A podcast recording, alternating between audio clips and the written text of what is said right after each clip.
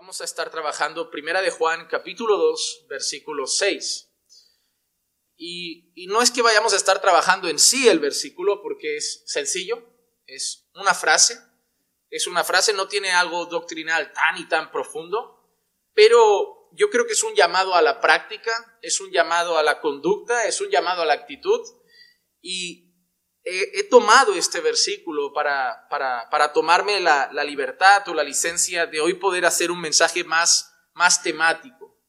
Predicamos siempre expositivamente, sacamos los textos, los aplicamos y los entendemos y los estudiamos y los exponemos en su contexto, analizamos profundamente los pasajes, pero hoy he querido, como, como, como pastor de la iglesia, traer un mensaje más bien temático. Partiré de aquí pero, pero quería traer algo práctico para nuestras vidas, algo que pudiera llevarnos a tomar decisiones de cosas que debemos hacer, de maneras como debemos caminar, e incluso lo he titulado así, nueve, nueve marcas del andar cristiano.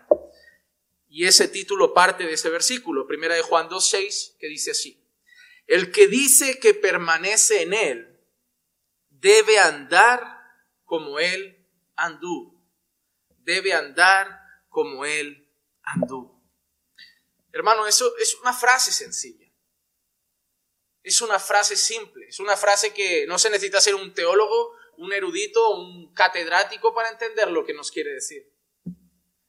La manera más sencilla de entenderlo es que si tú estás en Dios, debes andar como Jesús. No hay más complicación. No hace falta que vayamos al griego clásico y original del pasaje para entender eh, eh, qué nos quiere decir. Y eso es algo que yo me doy cuenta a lo largo de la escritura. Hermano, el mayor engaño de los creyentes a veces es creer que la Biblia es difícil.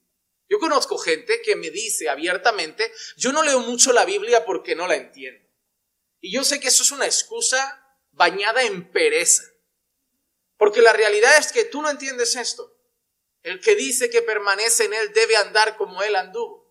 Eso lo entiendes. Ah, es que hay trozos que no entiendo, pero eso no debería ser el motivo de no leer la Biblia. Que hayan algunos textos difíciles no significa que la Biblia sea difícil. Porque si empezamos a citar textos, orad sin cesar. ¿Qué complicación hay en la interpretación de ese pasaje?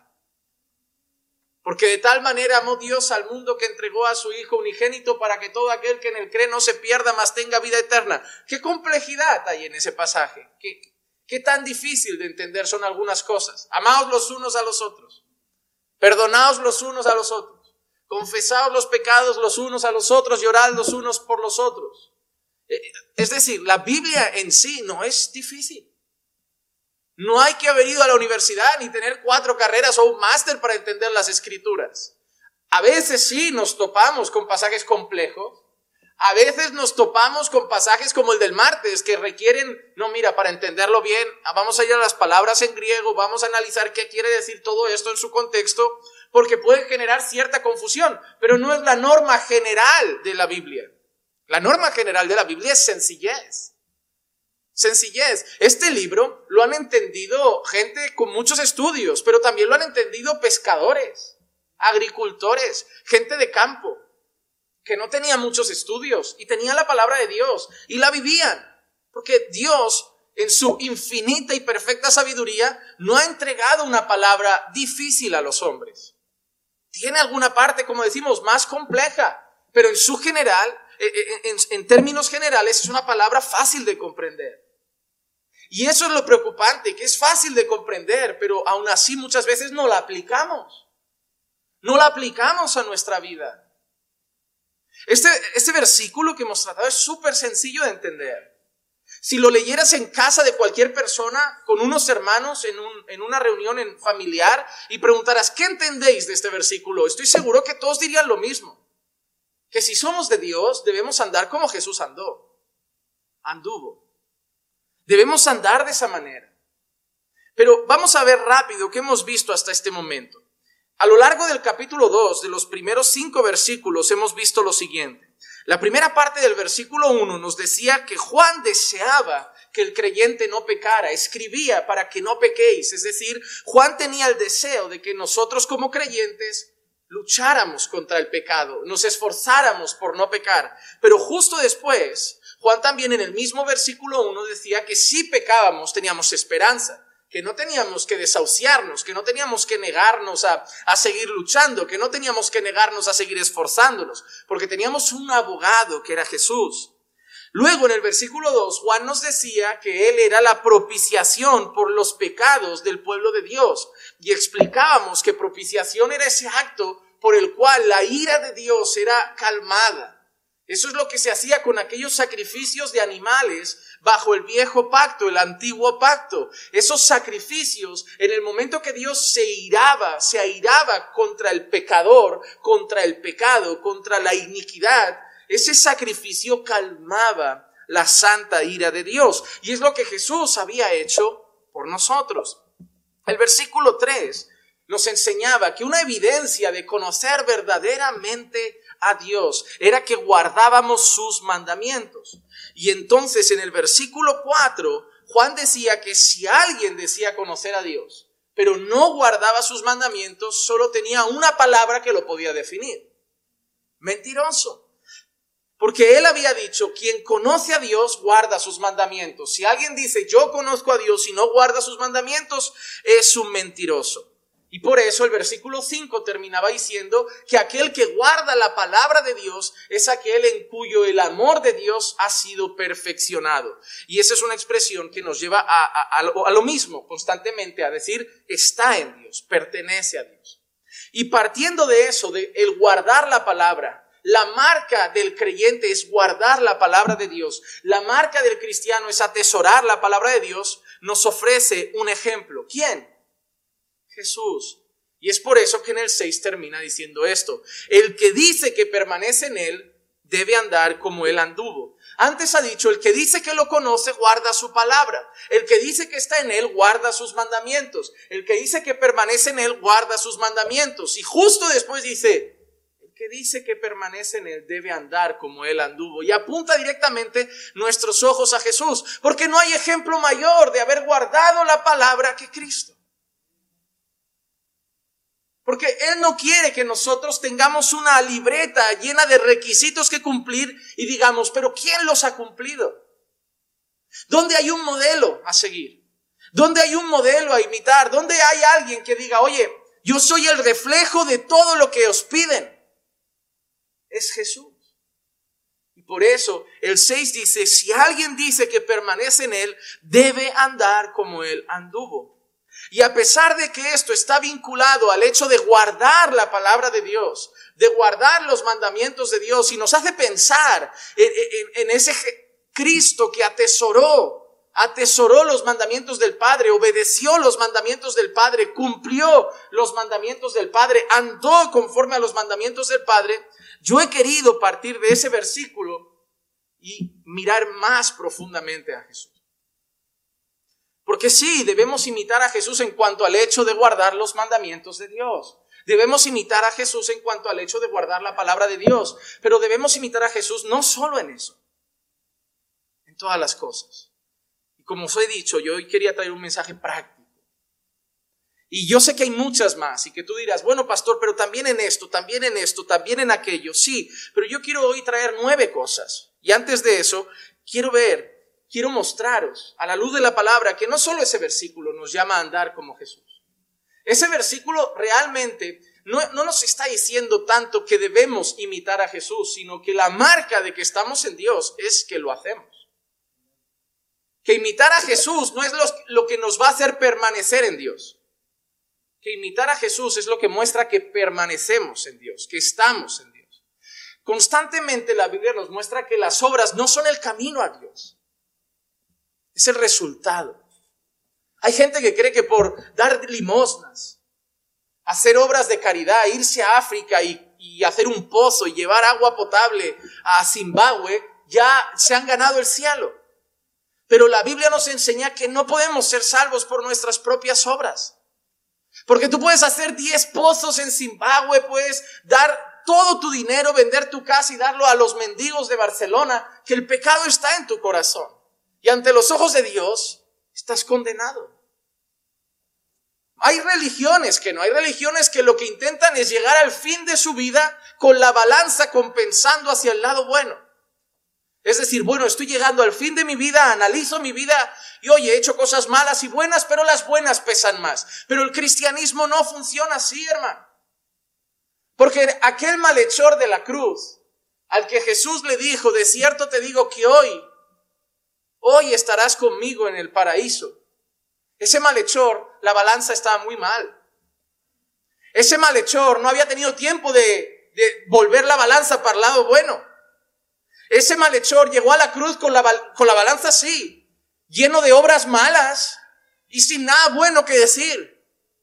Probablemente crímenes contra el Estado, probablemente robos, extorsiones, vete a saber tú, pero la balanza no pintaba bien y aún así fue salvo, porque no fue salvo por su balanza. Fue salvo por la gracia de Dios y porque puso su fe en Cristo y solamente en Él. Y cuando ponemos nuestra fe en Jesús, la balanza hace así y se queda así. Y no significa que ahora hagamos cosas malas porque la balanza se va a quedar bien. Significa que si estamos en Él, si realmente hemos puesto nuestra fe en Él, si realmente Dios ha llegado a nuestra vida, se va a ver. Se va a ver. El pastor Paul Washer es alguien que en, el pasado, en vídeos antiguos, da el ejemplo claro y evidente, y, es este. Y él lo explica de esta manera. Tener un encuentro con Dios es como si te hubiera atropellado un tráiler. Es decir, si tú has conocido a Dios y llegas ahora a tu casa y te ven de la misma manera y dices, oye, yo he conocido a Dios, y te dice, imposible, estás igual, estás igual. Porque él explica, si conocer a Dios es como si te hubiera pasado un tráiler, una pisonadora por encima, va a dejar marca. Va a dejar marca, se va a notar, va a ser evidente. No puedes haber conocido al santo, al puro, al bueno, al que es todo amor, sabiduría, pureza y justicia y ser la misma persona. No puedes decir que Él está en ti, que mora en ti, que eres templo del Todopoderoso y seguir siendo la misma persona. No tiene sentido y por eso Juan dice, eres un mentiroso. No te puedo creer. No, no me importa cuán alto lo grites. Lo tengo que ver en ti. Y constantemente las obras muestran que son el resultado de haber tenido un verdadero encuentro con Dios. Lo podemos ver a lo largo de la Biblia. Vimos a un hombre como Saqueo que había, había robado, había aprovechado su trabajo, su cargo para, para sacar dinero a personas y en el momento que se encuentra con Jesús, no solo lo devuelve, sino da más. ¡Wow! Has pasado de ladrón a dar. Tenemos a uno que era asesino de creyentes y acabó sufriendo dolores de parto para ver a Cristo en los creyentes. Tenemos a Pablo. Todos los encuentros con Jesús de la Biblia cambiaron la historia de las personas. No puede ser que hoy tengamos iglesias llenas de personas que aseguran haber tenido un encuentro con Dios y siguen siendo iguales, los mismos maridos, los mismos hijos, los mismos padres. Es imposible. Estás mintiendo tú o miente la Biblia. Y, lo siento mucho, me decanto por tu mentira. Porque Dios no va a mentir. Entonces nosotros debemos entender que si realmente estamos en Dios, si realmente decimos conozco a Dios, la evidencia es que el Hijo de Dios se va a ver reflejado en nosotros. Debemos andar como Él anduvo. La Biblia nos llama a imitar a Jesús. En primer lugar, en el sentido de andar, el apóstol Pedro habla de seguir sus pisadas. En primera de Pedro 2.21 dice, porque para este propósito habéis sido llamados, pues también Cristo sufrió por vosotros, dejándose ejemplo para que sigáis sus pisadas. Para que sigáis sus pisadas. Había un dicho en la cultura judía que decía que los discípulos estaban llenos del polvo de los zapatos de sus maestros. ¿Qué quería decir con esto? Los discípulos eran comprendidos como alumnos que se pegaban todo el día detrás de sus maestros.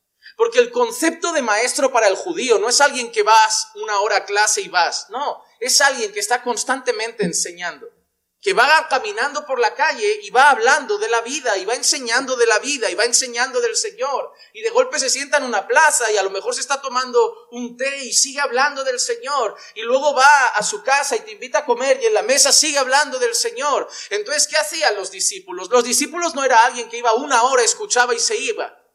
Era alguien que caminaba con el maestro. Cuando vemos los discípulos de Jesús es igual. Yo no vengo yo no veo a los doce yendo solo al estudio y a la oración. Yo veo a los doce caminando con Jesús. ¿Qué pensaba un judío de, la idea de un discípulo? Que el maestro iba andando y como todas las calles eran, de arena, al, al, andar pues levantaba polvo y como sus discípulos andaban tan pegados a ellos para escuchar sus enseñanzas, al final del día los discípulos acababan llenos del polvo que levantaban las sandalias de sus maestros. Esa era la idea. Un discípulo camina con su maestro. Hermano, hay personas que a mí a veces me dicen, pastor, quiero que me disipule, que me enseñe, que me prepare. Yo no puedo hacer eso dos horas a la semana. Lo siento mucho. Yo, un profesor da dos clases a la semana. Yo te puedo dar dos clases a la semana, pero caminar con alguien es algo diferente. Porque en las clases vamos a trabajar el texto bíblico que toca.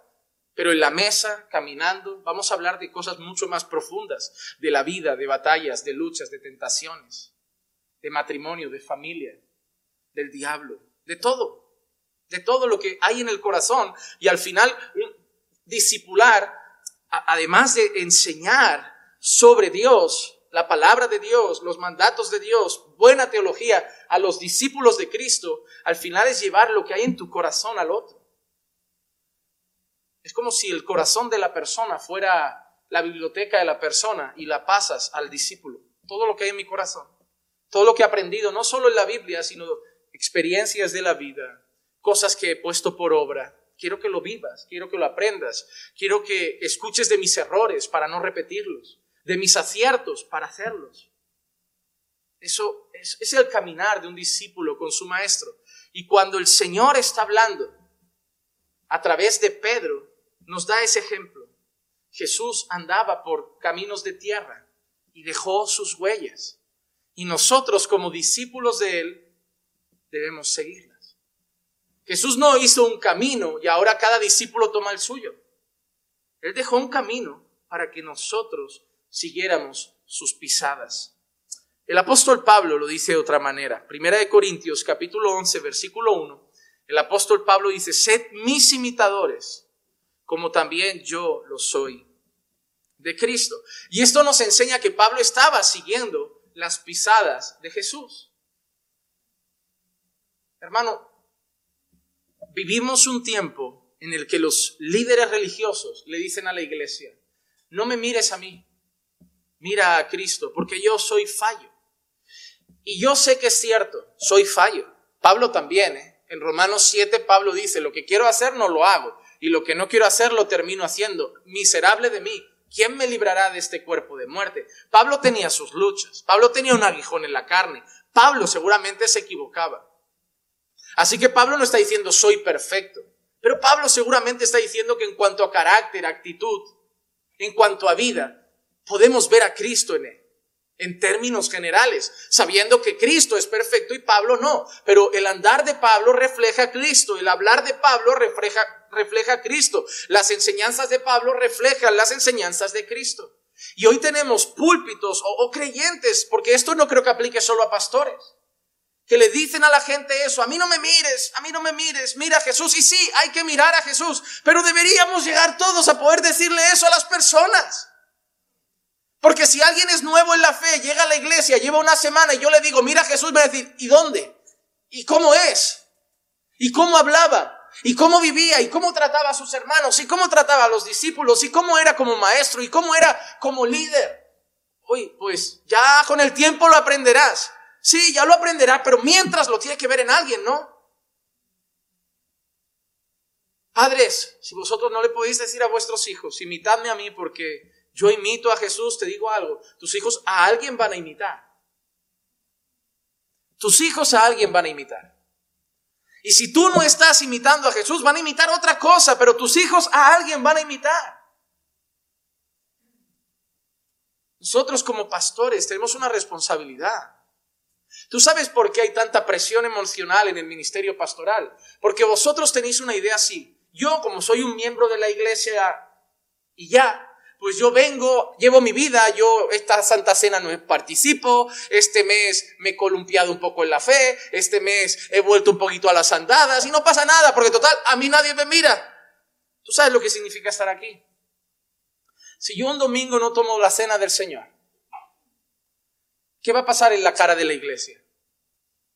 Oye, el pastor no tomó la Santa Cena. ¿Por qué será? Tú sabes la responsabilidad moral, ética, espiritual que debemos tener. El cuidar nuestras palabras, nuestra vida, nuestros gestos, nuestras actitudes, nuestro testimonio. Porque hay miles de ojos mirándote y es normal, debemos luchar por poder decirles, imitamos, porque estamos imitando a Jesús. Pero no quiero que tú pienses que eso le corresponde solo a los pastores. Eso le corresponde a todo creyente. Tu esposa tiene que ver en ti a Jesús. Tu esposo tiene que ver en ti a Jesús. Tus hijos tienen que ver en ti a Jesús. Porque si yo mañana caigo de aquí, tú como padre le puedes decir a tus hijos, el pastor cayó, pero sigue mirándome a mí, porque yo sigo mirando a Jesús. Porque tú tienes más responsabilidad con tus hijos que yo.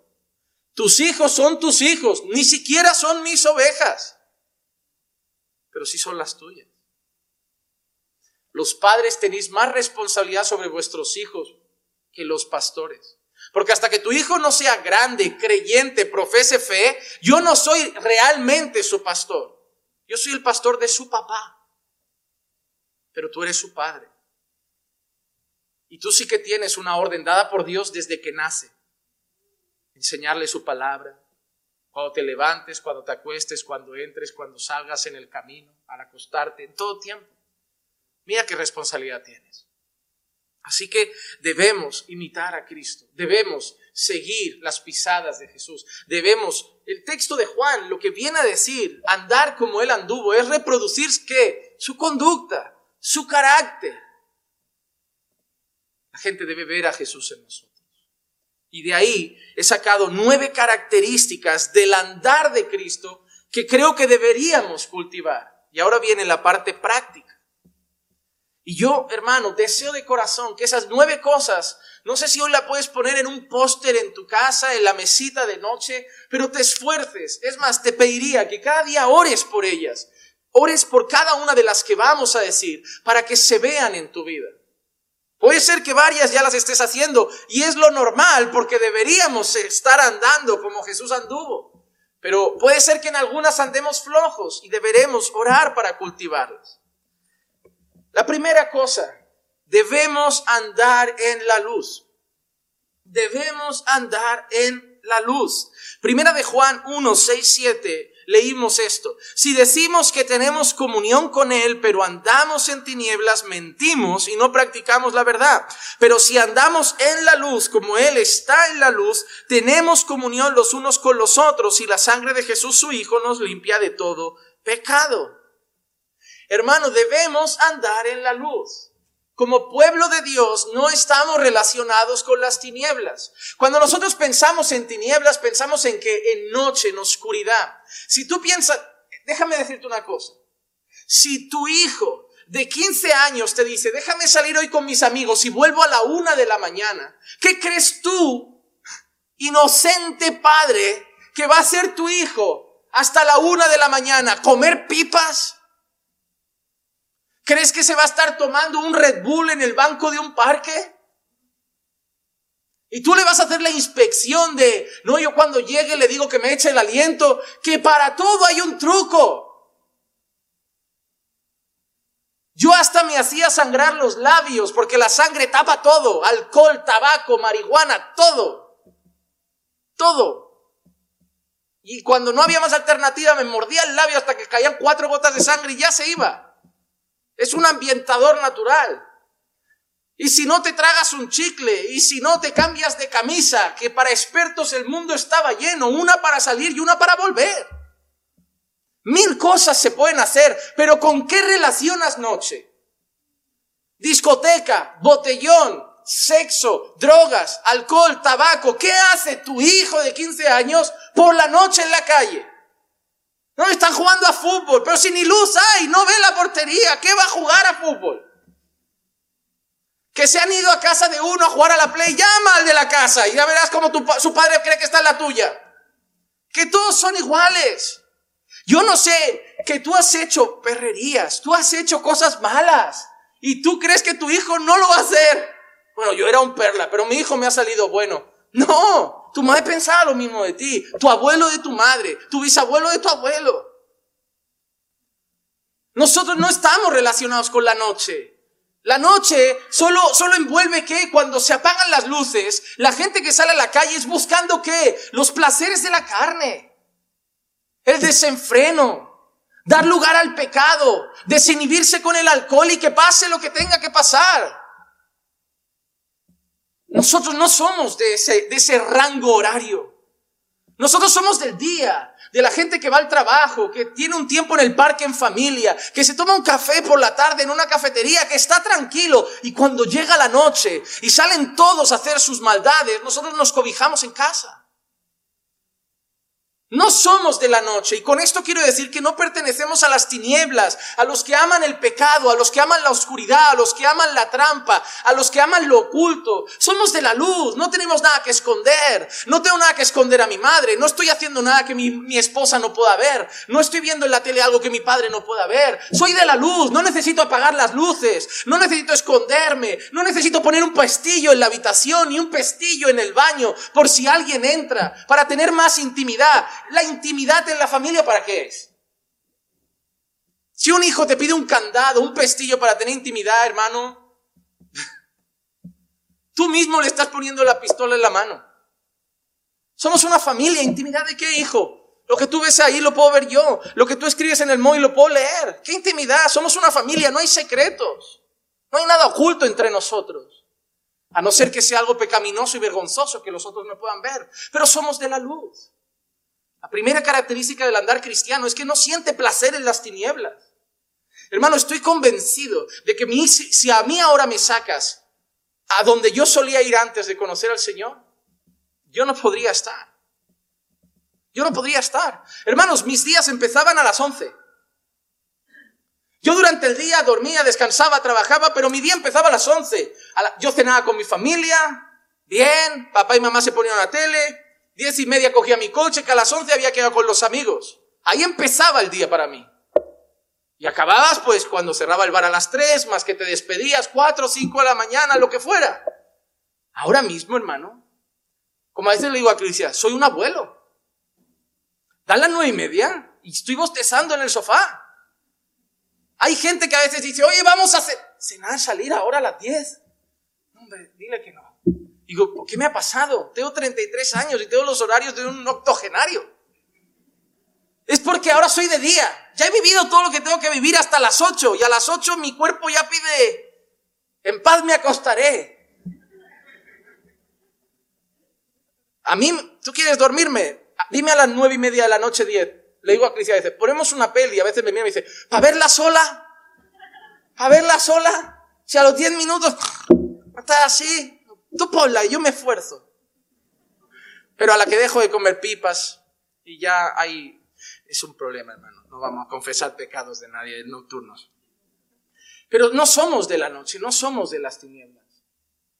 ¿Por qué no somos de la noche? Porque nuestro Dios, que debemos andar como Él, Él es la luz. Juan 8:12, Jesús les habló otra vez diciendo, yo soy la luz del mundo. El que me sigue no andará en tinieblas, sino que tendrá la luz de la vida. Y la marca del creyente ahora, según Jesús, ¿cuál es? Mateo 5:14, vosotros sois la luz del mundo. Una ciudad situada sobre un monte no se puede ocultar. Hermanos, ahora nosotros no solamente no estamos en tinieblas, sino que tenemos que traer luz a las tinieblas. A través del Evangelio, a través de nuestras vidas. ¿Tú ves todo lo que se está pudriendo la sociedad?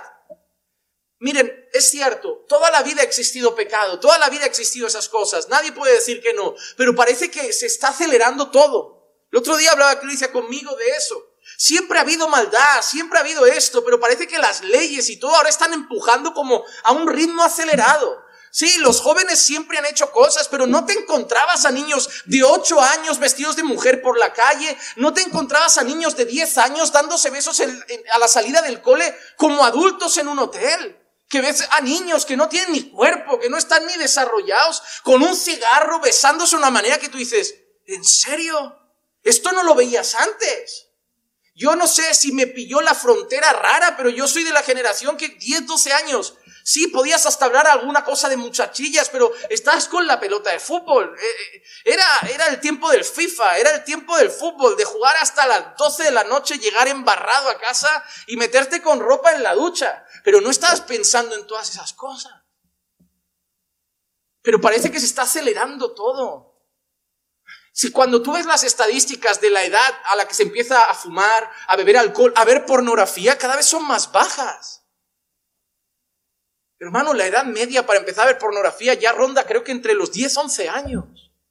10, 11 años, padres, ¿qué estáis haciendo vosotros con 10, 11 años? Ni una revista teníais cerca, no había internet. Es que además el mundo cada vez se lo pone más fácil.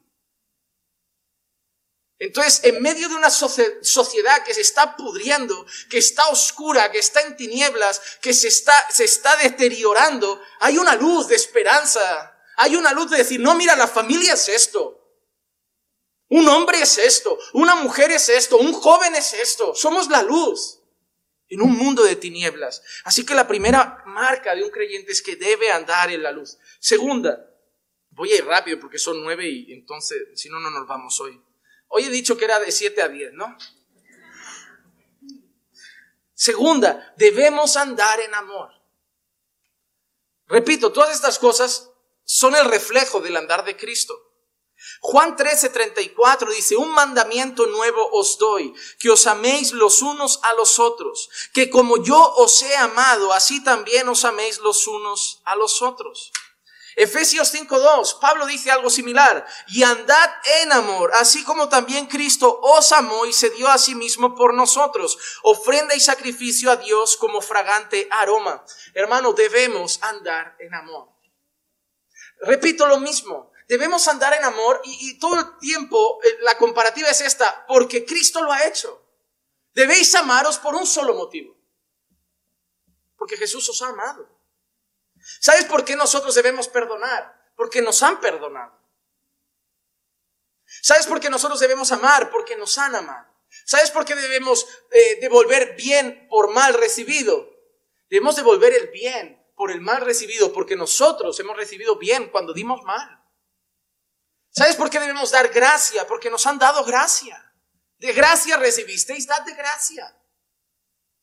Y hoy hay gente en la iglesia que es capaz de decir, yo esto no lo soporto, yo esto no lo, lo tolero.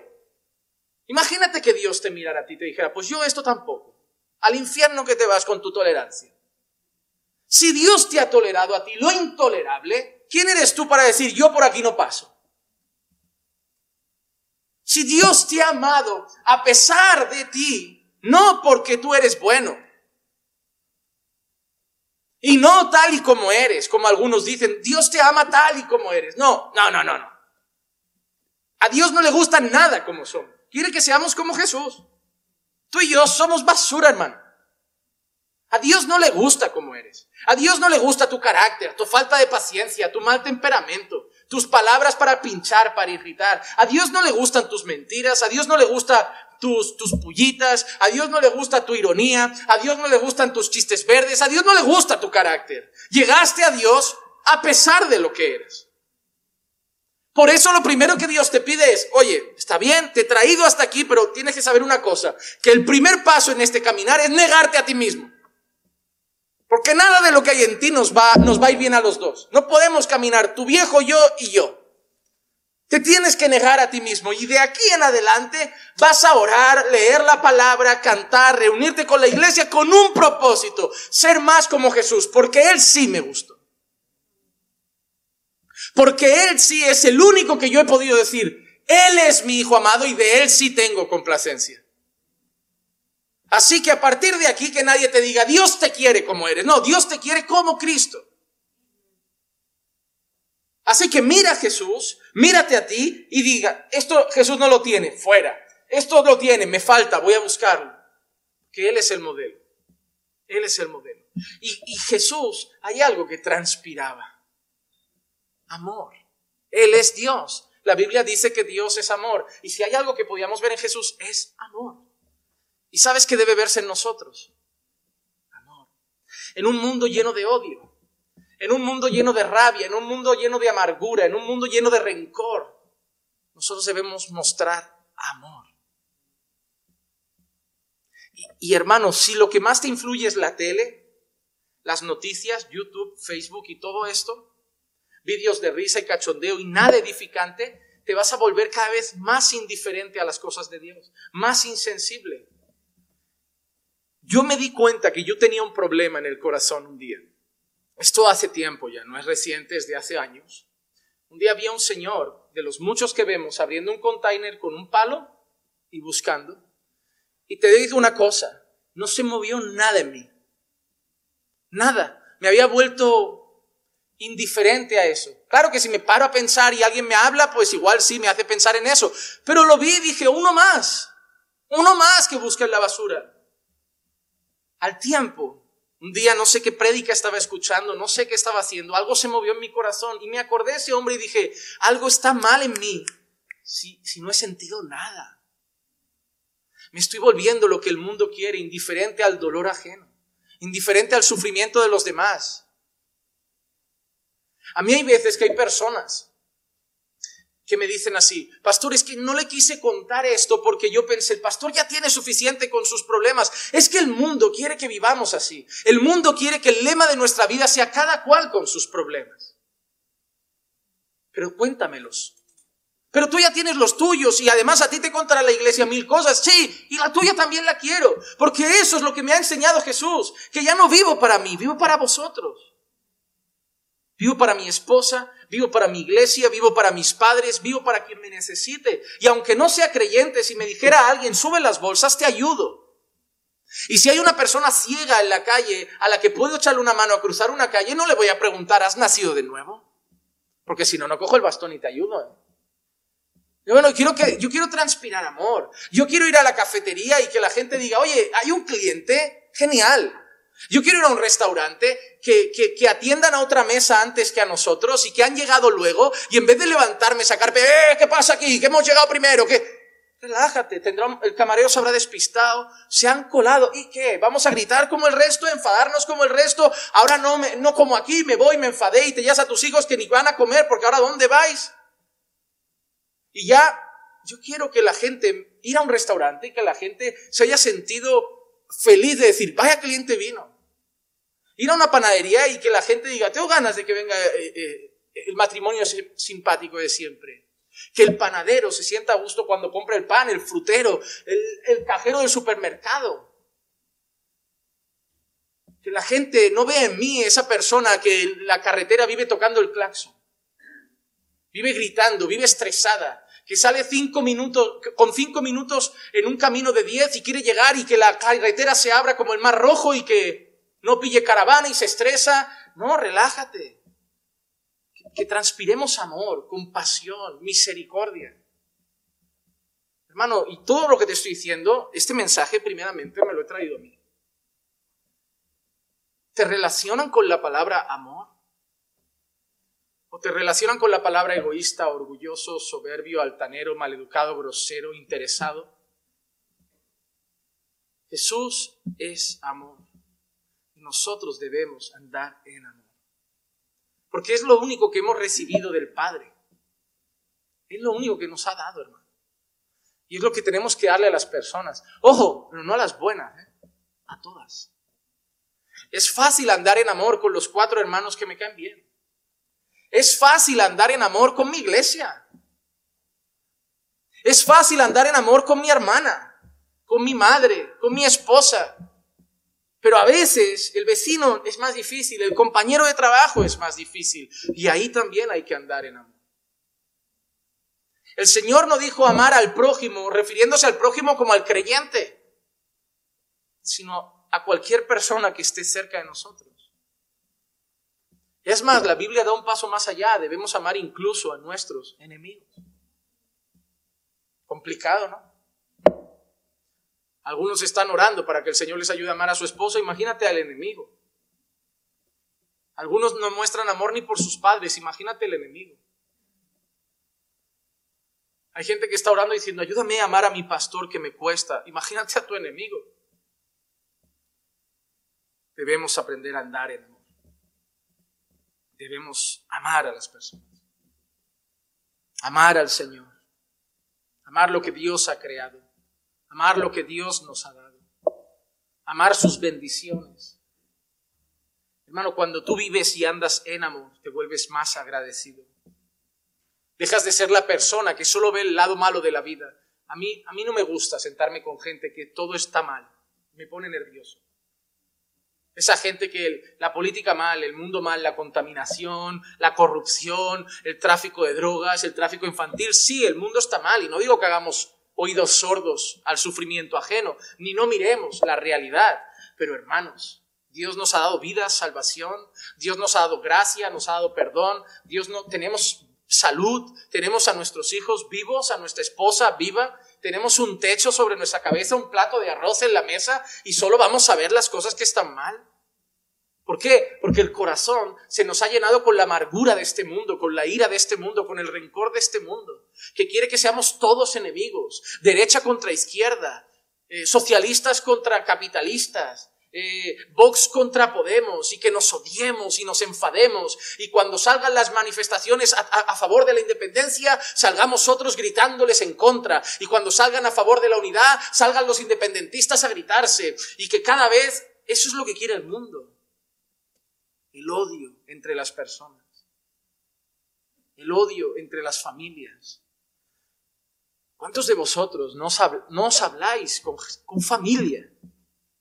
Con primos, con tíos, por cosas que se dijeron, que pasaron, pero tú eres el creyente.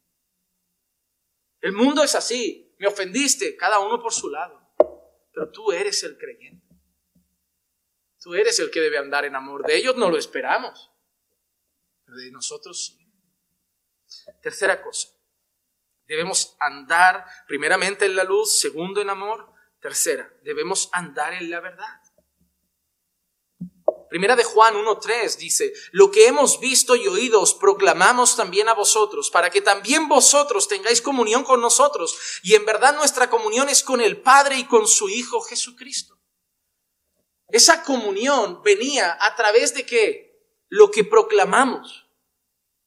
No se puede tener comunión con Dios sin estar en la verdad. Hermano, las religiones falsas que están cimentadas en la mentira no tienen comunión con Dios. Porque para tener comunión con Dios tienes que tener comunión con la verdad de Dios. Tercera de Juan, capítulo 1, versículos 3 y 4, dice así, pues me alegré mucho cuando algunos hermanos vinieron y dieron testimonio de tu verdad. Esto es, de cómo andas en la verdad. Y mira lo que dice Juan, no tengo mayor gozo que este, que oír que mis hijos andan en la verdad. A mí cuando hay personas que, que, son indiferentes a estas falsas iglesias, que incluso a veces me han escrito, me han dicho, ay, es que déjalo, no te metas en esas cosas. O gente que me escribe, dedícate a predicar.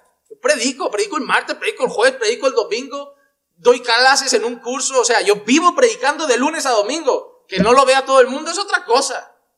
Lo que pasa es que yo no soy capaz de ver cómo gente anda en el error, diciendo que es la verdad y quedarme tan pancho.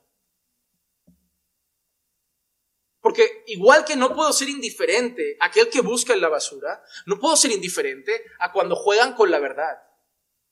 A cuando dicen algo en nombre del Señor y es mentira. A cuando roban a la gente usando la santa palabra de Dios. Yo no puedo ser indiferente. Me hierve la sangre, lo reconozco. Cuando veo esos cultos, hoy, mismo publicaba un vídeo que hablaba un señor que salía dando alcohol ungido, de ese que hay en la entrada. Lamento mucho decirles que no lo hemos ungido, pero dando alcohol ungido, pero al final tenía 12 botes especiales, porque esos no servían solo para ungirte a ti, esos botes iban a ungir tu familia, tu trabajo, tus negocios. y alguien pasa al frente y le dice, ojo que si pasa será porque llevas mil pesos, estos botes, ya que son para la familia, valor añadido. A mí me hierve la sangre. Porque ese hombre se presenta al mundo diciendo, va a la tele, son conocidos, porque además esta gente son las más famosas, diciendo, yo soy pastor. Y cuando tú vas a cualquier lado y le dicen, oye, ¿a qué te dedicas? Soy pastor. Te ven el símbolo del dólar en el ojo. Por esos rateros. Me hierve la sangre. Me hierve la sangre que estemos sirviendo la causa de aquel que no tenía dónde recostar la cabeza y que haya gente tan ciega que sigue en el error del Evangelio de la prosperidad. Me hierve la sangre. Y por eso no sé estar en el púlpito tranquilo. De verdad que lo he intentado. He intentado estar en el púlpito y predicar más calmado. Porque la gente me dice, parece siempre estás enfadado, se te hincha la vena, te pones rojo. Y yo lo intento, yo me subo cada martes, cada jueves, cada domingo y digo, venga, hoy, aquí, que no suba la presión, tranquilo. Y a la que arranco, al minuto se me fue. Si además yo he hecho cursos de oratoria que te enseñan cuándo hay que subir el tono y me, corrigió el profesor por eso. Porque lo subo desde el minuto uno y lo llevo ahí hasta el final. Dice, no, Juanma, hay que darle, hay, tiene que tener sus momentos. No puedes empezar gritando y acabar gritando. Pero es que amo su verdad. Hermano, yo no sé si te pasa, cuando amas algo mucho, hay pasión cuando lo cuentas, hay pasión cuando lo compartes. Cuando has visto un peliculón y dices, tienes que ver esa película. ¿Pero qué película? O, cuando, no sé, cuando los que os gusta el fútbol habréis visto aquel partido, dices tú, vaya remontada, qué partidazo, iban 3-0 y acabaron 4-3, pero qué partidazo hizo. ¿Sabes esa emoción con la que cuentas esas cosas? A mí me pasa con la palabra, porque cada día que la leo descubro algo que digo, tú sabes lo que Dios dice, tú sabes lo que pone aquí, pero tú sabes, cuando yo estudiaba Oseas, Habacuc, que son libros que se predican poco, yo así llegaba, porque digo, pero ¿habéis leído esto? ¿Habéis leído este libro? ¿Lo habéis leído bien? ¿Lo habéis leído con calma? No puedo evitarlo. Amo la verdad. Y, sale con pasión por mis venas. Y debería haber pasión en ti por la verdad. Tú no puedes simplemente meterte en YouTube y ver cualquier cosa. No puedes simplemente buscar en YouTube predicaciones sobre matrimonio y darle al primero que aparezca. Debes, debes tener celo. ¿Qué me van a enseñar? ¿Qué voy a escuchar? ¿Qué están diciendo de Dios? Y debes cuidarte de andar en la verdad. Y para andar en la verdad hay que conocer la verdad. No vas a conocer la verdad leyendo la Biblia diez minutos al día. Hermanos, son muchas páginas, muy profundas, para mentes muy pequeñas. Necesitamos horas con este libro. Horas y horas y horas y horas para entender sus verdades. Y sobre todo para aplicarlas al corazón, porque no es solo conocer la verdad, es andar en la verdad. No es solo decir, bueno, mira, he apuntado nueve puntos que ha dado el pastor hoy, pero hay que andar en ellos. Que ponerlos por obra. A veces te tiras una hora con tres versículos, pero porque los, los lees, los analizas, palabra por palabra, te miras en el espejo, ves lo que te falta, oras al Señor, los meditas, los reflexionas. Porque eso es lo que hay que hacer con la palabra. Los libros se leen, la Biblia se medita. Los libros se leen, la Biblia se medita. La Biblia no es un libro que hay que acabarse. La Biblia es un libro que hay que vivir. No. Y cuando eres de estos que dices, no, yo cada año, la, Biblia en un año, está bien leerse la Biblia en un año. Pero hermanos, que no sea tu objetivo acabarte la Biblia. Porque después de un año, si yo me siento contigo, te digo, bueno, dime, ¿te has leído toda? 50 textos. A ver, de memoria. Digo, ¿qué has hecho? ¿Has corrido para acabar? Para sacar el pecho y decirle a la gente, yo ya me he leído la Biblia diez veces. Digo, pues por tu manera de andar, dos páginas. No, hay que andar en la verdad. Hay que leerlo, hay que meditarlo, hay que reflexionarlo, hay que orarlo y hay que aplicarlo. Cuarta cosa, no nos vamos, no nos vamos. Esta, esta espero que, que cale hondo en tu corazón. Debemos andar en una entrega sacrificial. Filipenses capítulo 2, versículo 5 al 7 dice, haya pues en vosotros esta actitud que hubo también en Cristo Jesús, el cual aunque existía en forma de Dios, no consideró el ser igual a Dios como algo a que aferrarse, sino que se despojó a sí mismo, tomando forma de siervo, haciéndose semejante a los hombres. Hermano, Jesús es el ejemplo perfecto de entrega.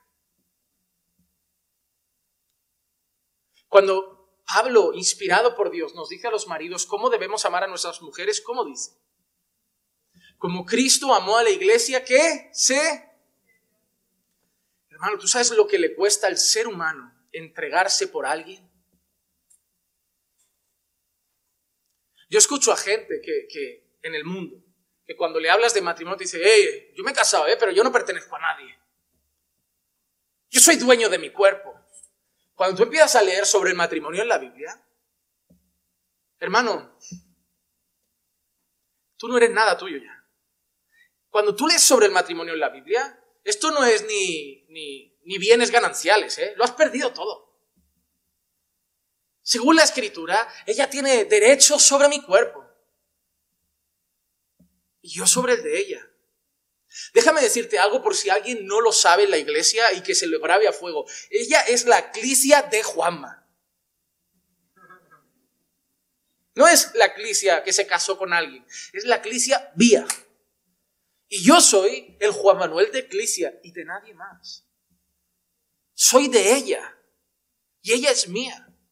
Y no lo estoy diciendo ni con machismo ni con feminismo. Es que es lo que la Biblia me enseña. Ahora yo vivo para tener que servirla, atenderla, cuidarla, amarla, protegerla. Vivo para otra persona. Hermano, cuando llego al Señor me entero que ahora tengo que vivir para Él, para ella. Y no tengo hijos, vosotros sí, para los niños, para mi iglesia, para la obra. En un mundo que te dice, Piensa en ti mismo. Tienes que amarte tú primero para luego amar a los demás. Piensa en ti antes que en los demás porque los demás no piensan en ti. En un mundo que te dice tú primero y el mundo después, Dios te dice yo primero, tu mujer después, tus hijos después y yo. Olvídate, olvídate. Ve metiendo gente ahí en la lista. Pero yo voy a vivir para los demás. Es lo que hizo Jesús siendo igual a Dios, no escatimó el ser igual a Dios como algo al que abrazarse. ¿Sabes qué significa? Él podía haber mirado el mundo y decir, yo voy a bajar por esta gente, que soy Dios, que estoy en gloria, que me cantan los ángeles, que me adora el ejército celestial, ángeles, querubines, serafines, están todos para mí. Yo voy a bajar y encima hacerme siervo, lavar sus pies, aguantar su rechazo, andar con ellos, comer con ellos, aguantar sus desprecios, aguantar que me nieguen y encima morir en una cruz por ellos. Él lo hizo. Nosotros también. Los hombres que ya llevan tiempo caminando, caminando por fe, caminando conmigo, sabrán que siempre digo lo mismo. Cuando hay un hombre que tiene la osadía de escuchar varias de nuestras enseñanzas y de golpe viene y me dice, ¿y yo cuándo voy a descansar? Cuando te mueras. ¿Saben que esa es mi respuesta? ¿Y cuándo voy a tener un tiempecito para mí? Ah, cuando llegues al cielo, te vas a olvidar de las cosas estas. Porque si estás aquí, primero vives para Dios y luego vives para tu familia pero también para la iglesia, porque hay gente que lo va limitando, no, bueno, yo y mi familia, ¿no? Y tu iglesia, eres parte de la iglesia, vives para entregarte por la obra. Eh, un proyecto de la iglesia es un proyecto nuestro, no de algunos. En todo lo que se pueda arrimar el hombro, lo arrimaremos. En todo lo que podamos hacer, lo haremos. Porque cada vez que conquistemos algo, le daremos la gloria a Dios, pero lo habremos conquistado juntos. Ahora estamos en el proyecto Pro Templo y esto no es esperar que cuatro o cinco conquisten el templo. Es un proyecto de la iglesia. Lo disfrutaremos todos. Lo gozaremos todos. Nos deleitaremos allí todos. Desde los pequeños hasta los grandes. Y lo debemos conquistar en el nombre del Señor todos. Él lo va a dar. Él es el proveedor. Pero el trabajo es de todos. Yo no dudo que ese templo va a llegar. Yo sé que es una locura, ¿eh? Para humanamente hablando, pero va a llegar. Porque solo buscamos tener espacio para más cosas para Él. Como iglesia ya nos estamos entregando. Necesitamos darnos más y queremos más cosas para Él. Hermanos, Jesús se entregó. Tú debes andar en esa entrega sacrificial. Maridos, ¿cuánto os entregáis por vuestras esposas e hijos? Esposas, ¿cuánto os entregáis por vuestros maridos?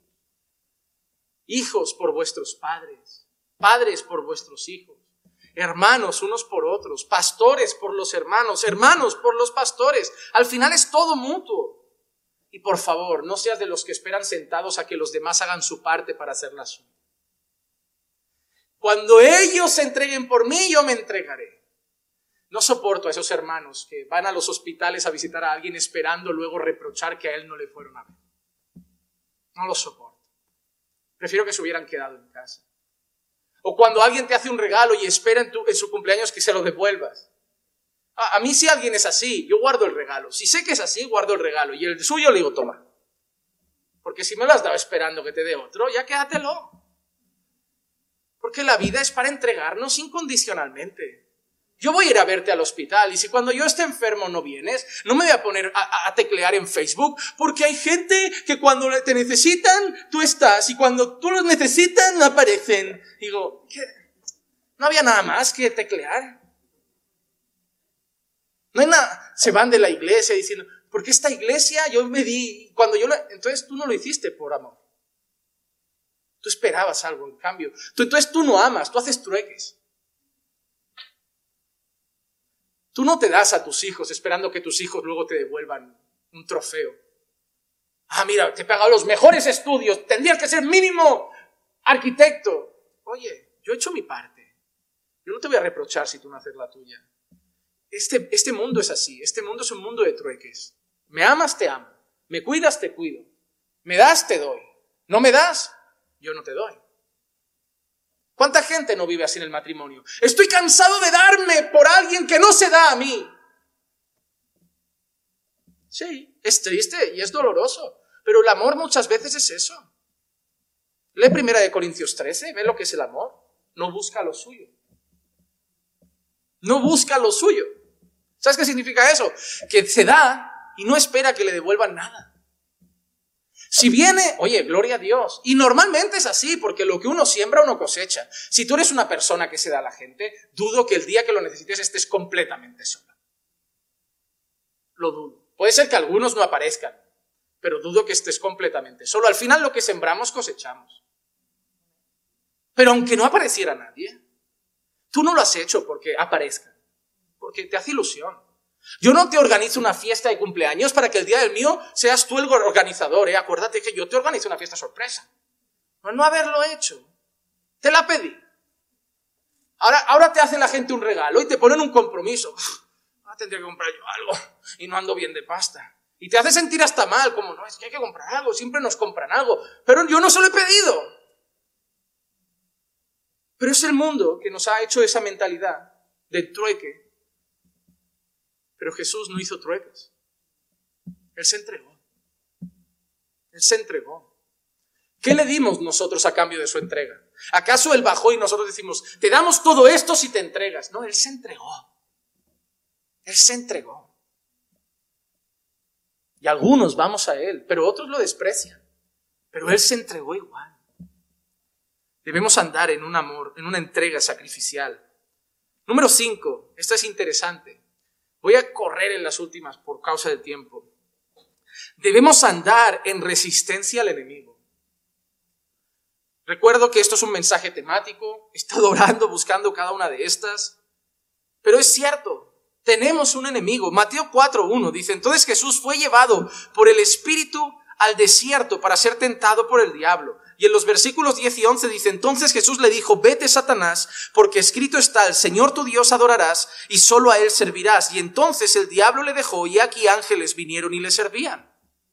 Pero Él fue alguien que enfrentó a Satanás y resistió. Exactamente lo que nosotros debemos hacer. Santiago 4:7. Por tanto, someteos a Dios, resistid pues al diablo y huirá de vosotros. Hermano, esto no es misticismo, ocultismo, esto es biblismo. Satanás existe. Y sí, hay, verdad que hay gente que cuando ora tiene la mala costumbre de pasar más rato hablando con él que con Dios.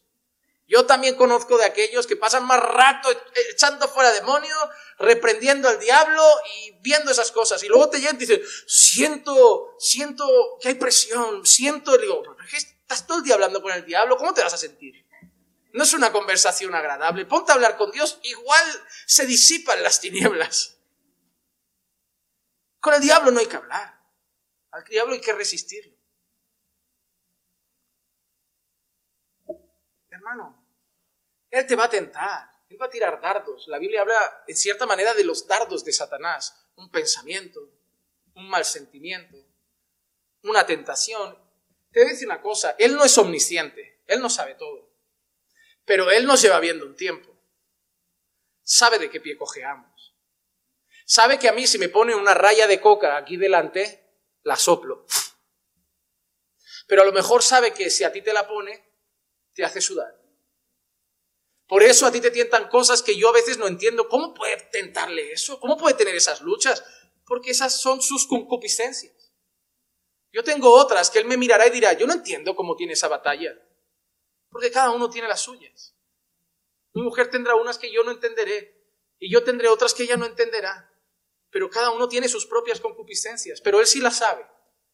Porque él sabe lo que hemos ido practicando desde pequeñitos. Él sabe dónde lo que hacíamos a escondidas. Él no lo sabe todo, pero Él ve, Él conoce, Él tira dardos, Él pone tentaciones. Y nosotros solo tenemos que hacer una cosa, resistir, resistir. Y si hay que resistir es porque hay una presión, ¿verdad? A mí me dan miedo los cristianos relajados. Los que viven la vida cristiana como si Satanás no existiera, las tentaciones no existieran, la carne no existiera, como si ya fueran ángeles como si ya tuvieran un cuerpo glorificado. Digo, no, hermano, estamos en el mundo, luchando con la carne, con tentaciones, con pecado, con Satanás, con un mundo que nos oprime. No hay tiempo para estar relajados. Estamos en una trinchera en medio de la, de la guerra mundial. Peor todavía porque es espiritual. Hay que estar batallando, orando, velando, porque así se resiste. ¿eh? Al diablo no se le resiste escondido bajo la manta. La mejor manera de resistir al diablo es oración, ayuno, alabanza. ¿Cuándo? Regularmente. Para alimentar nuestro espíritu, debilitar nuestra carne y estar firme ante las acechanzas del maligno. Los cristianos que siempre van tropezando son los que se relajan. Los que normalmente te llaman religioso, fariseo, fanático. Esos son los que luego te los encuentras por ahí. No me he desviado, hermano. Mira, el fariseo sigue en pie. El religioso sigue ahí de rodillas. Era un exagerado, pero no creo que cuando llegue delante de Dios, Dios le diga, oye, que me has tomado demasiado en serio. Pero alguno a lo mejor llega y Dios le dice, oye, no me tomaste demasiado en serio. Jesús resistió, pero Él no solo resistió, Él derrotó a Satanás. Y eso nos da una garantía, que podemos resistirle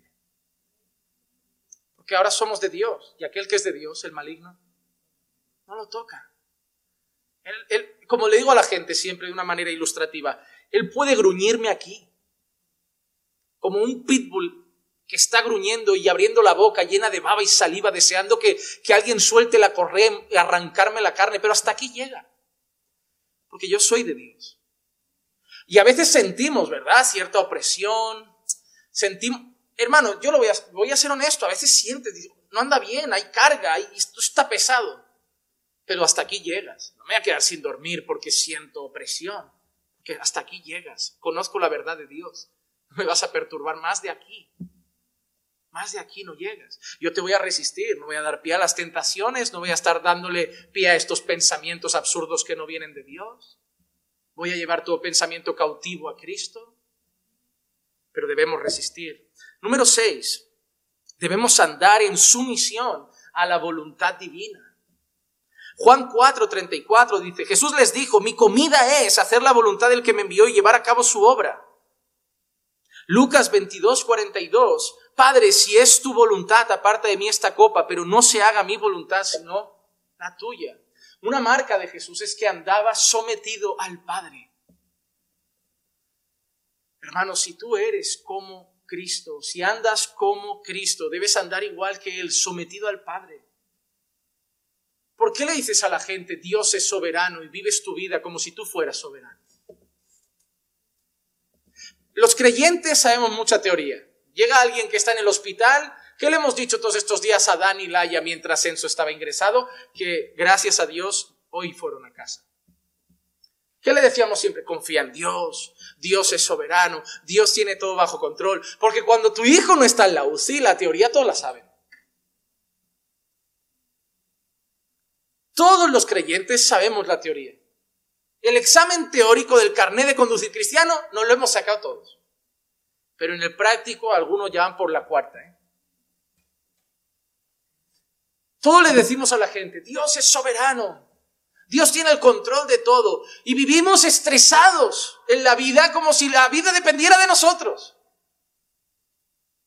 Yo decido, yo planeo, yo, yo, yo, yo, yo, yo soy el que, la cabeza de mi casa. No, la cabeza de tu casa es realmente es Cristo. Tú eres el cabecilla. La cabeza de la iglesia es Cristo. Yo soy el mayordomo. Hermano, Sométete, si realmente le dices a la gente, Dios es el Señor Todopoderoso, sométete. No voy a hacer que un día te diga, ¿por qué me llamas Señor y no haces lo que yo te digo? Jesús constantemente decía, oye, lo que yo digo, no lo digo de mi propia boca, lo digo porque el Padre me lo ha dicho. Lo que yo hago es lo que el Padre quiere. Mi comida es hacer su voluntad. Y hasta en Getsemani, en el momento de mayor angustia, él lo propuso, si es posible, pasa de mí esta copa. Pero yo aún así me someto a tu voluntad. Y eso nos enseña que cuando todo va bien, nos debemos someter. Pero cuando el mundo se cae en pedazos, debemos seguir diciendo, yo aceptaré tu voluntad. Y si tu voluntad es que ahora se me caiga la casa a pedazos, te alabaré. Como hoy hacía mi meditación en Job. Dios dio, Dios quitó, bendito sea el Señor. Eso es aceptar su voluntad hasta lo sumo, hasta el final. Así que debemos andar en sumisión a la voluntad divina. Y eso nos llevará al punto 7, debemos andar en obediencia. Solo regaladme cinco minutos y acabo. Hebreos 7:26, porque convenía que tuviéramos tal sumo sacerdote, santo, inocente, inmaculado, apartado de los pecadores y exaltado más allá de los cielos. O primera de Pedro 1, 19, sabiendo que no fuisteis redimidos de vuestra vana manera de vivir heredada de vuestros padres, con cosas perecederas como oro plata, sino con sangre preciosa, como de un cordero sin tacha y sin mancha, la sangre de Cristo perfecto, santo, sin mancha, sin arruga, obediente hasta el final, inocente, inmaculado, eso nos enseña que estar sometido a la voluntad del Padre significa que Él obedeció todo. Hermano, si somos de Dios, debemos andar sometidos y eso nos llevará a andar en obediencia. Someterme significa que no se trata de lo que me parece o de lo que me apetece, se trata de lo que Dios quiere. Y si Dios dice a la derecha, pero a mí, por lo que sea, me parece mejor la izquierda, voy a ir a la derecha. Cuando yo pongo en las vacaciones ponía el GPS eh, destino Verona desde aquí. Si yo empiezo a ir y le digo al GPS, oye, tú dices para allá, pero yo creo que por aquí se llama. Yo puedo acabar en Austria. Porque quién sabe llegar a Verona es el GPS, yo no tengo ni idea. Hermano, quien sabe de la vida es Dios. Tú no tienes ni idea. Ah, yo es que me fui de casa con 14 y yo, tú no tienes ni idea. No, cuente, no contemos orgullosos las cosas malas. Hay gente que, no, yo, yo me independicé con, nadie se independiza en una casa normal con 14 años. Ni con 15 ni con 16. Algo mal ha funcionado en esa familia. Eso es lo normal. Bueno, sí, pero eso me hizo madurar. No, eso te hizo recibir golpes. Y recibir golpes no es madurar.